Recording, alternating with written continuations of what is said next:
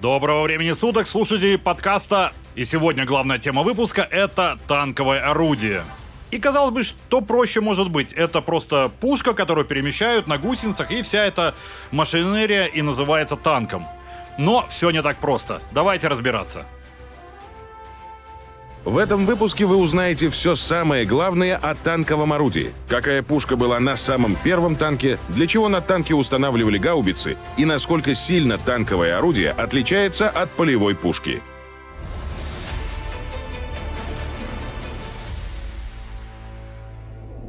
Орудие — это основное вооружение танка, главный инструмент выполнения боевых задач. Пушки были даже на самых первых танках. А при дальнейшем развитии этого вида техники орудие стало обязательным для всех танков, за исключением командирских или специальных. Изначально орудия для танков разрабатывались на базе уже существующих пушек. Первый серийный британский танк Марк-1 имел 57 миллиметровые корабельные орудия – на французский танк Renault FT-17 устанавливалась пушка, разработанная на основе пехотного орудия. Основой для пушки немецкого танка «Тигр» стала зенитная пушка калибра 88 мм. Некоторые орудия разрабатывали специально под танк. Такой подход стал применяться начиная с 30-х годов, но к началу Второй мировой еще не стал массовым. На танке устанавливали и гаубицы – Гаубица — это специфическое орудие для стрельбы по укреплениям и живой силе противника. Она может стрелять как прямой наводкой, так и по навесной траектории. Основной боеприпас — осколочно-фугасный. Чтобы гаубицей бороться с танками противника, нужен был большой калибр, а это проблемы со скорострельностью и с огромными нагрузками, созданными откатом.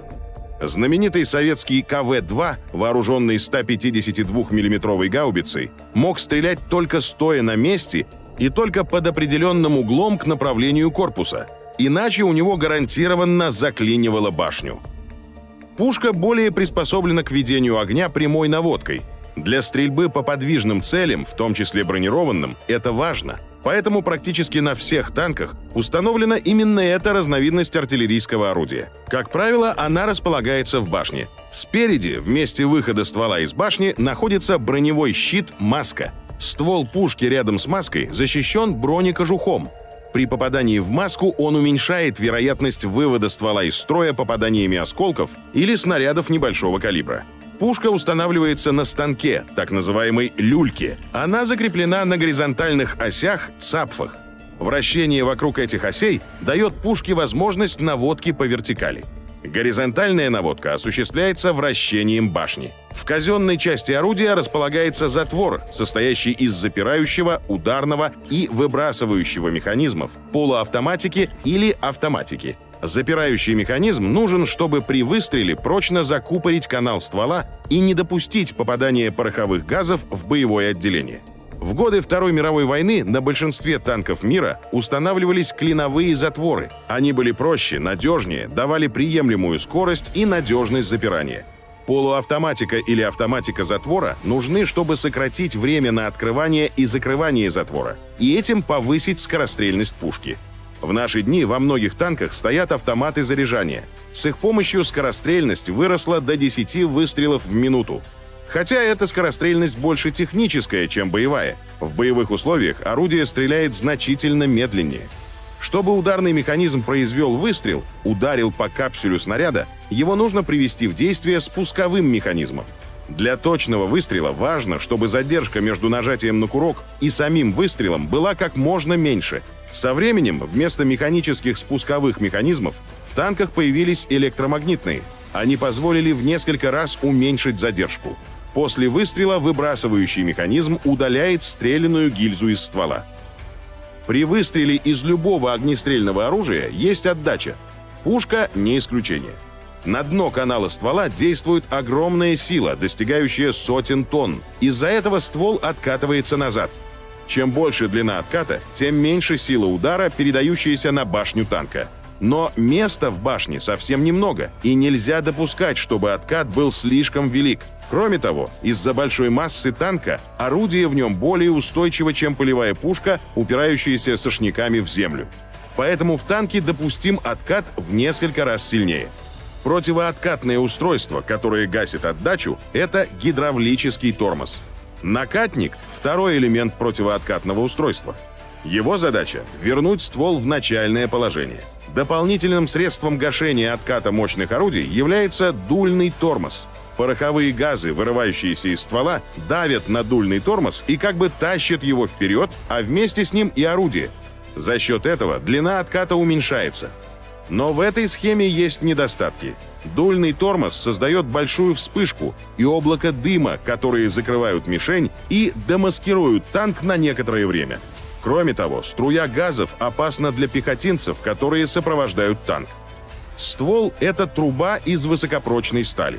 Стенки ствола должны быть прочными, чтобы выдержать огромное давление газов, которое возникает в момент выстрела. С ростом калибра росла и толщина стенок, но нарезы в стволе довольно быстро изнашивались. Чтобы повысить прочность, конструкторы начали использовать в конструкции две трубы, вложенные одна в другую, а также широко применять улучшенные легированные стали. Это позволило уменьшить вес и толщину стенок, а внутреннюю трубу стало возможным заменять по мере износа.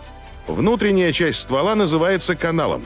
Канал имеет нарезы, в которые снаряд врезается ведущим пояском и закручивается при выстреле. Вплоть до 60-х годов 20 -го века на танках применялись нарезные орудия. Затем им на смену пришли гладкоствольные. Их преимущество – больший ресурс ствола, более высокая начальная скорость снаряда и относительная простота устройства и эксплуатации – Кроме того, современные гладкоствольные пушки могут использоваться для запуска управляемых противотанковых ракет.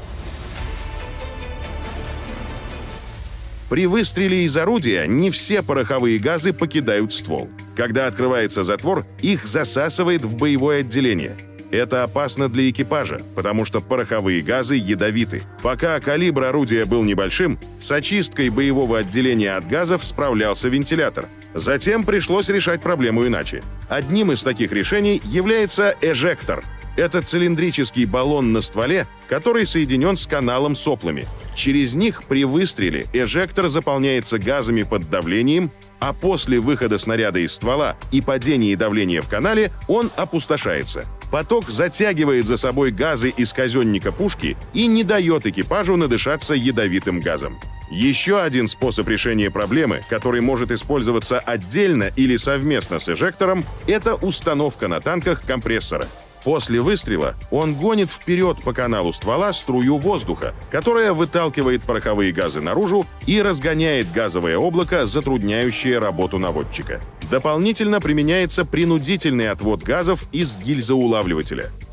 Орудие можно было бы считать самой важной частью танка, если бы он был необитаем. Но самое главное в танке — экипаж. Поэтому и по сей день конструкторы многих стран разрабатывают все новые и новые способы защиты самой важной детали боевой машины — человека. Мне кажется, тема орудия была раскрыта исчерпывающе, и в будущем мы поговорим о такой немаловажной части составляющей машины, танка, как экипаж. Оставайтесь с нами, подписывайтесь, если еще не были подписаны.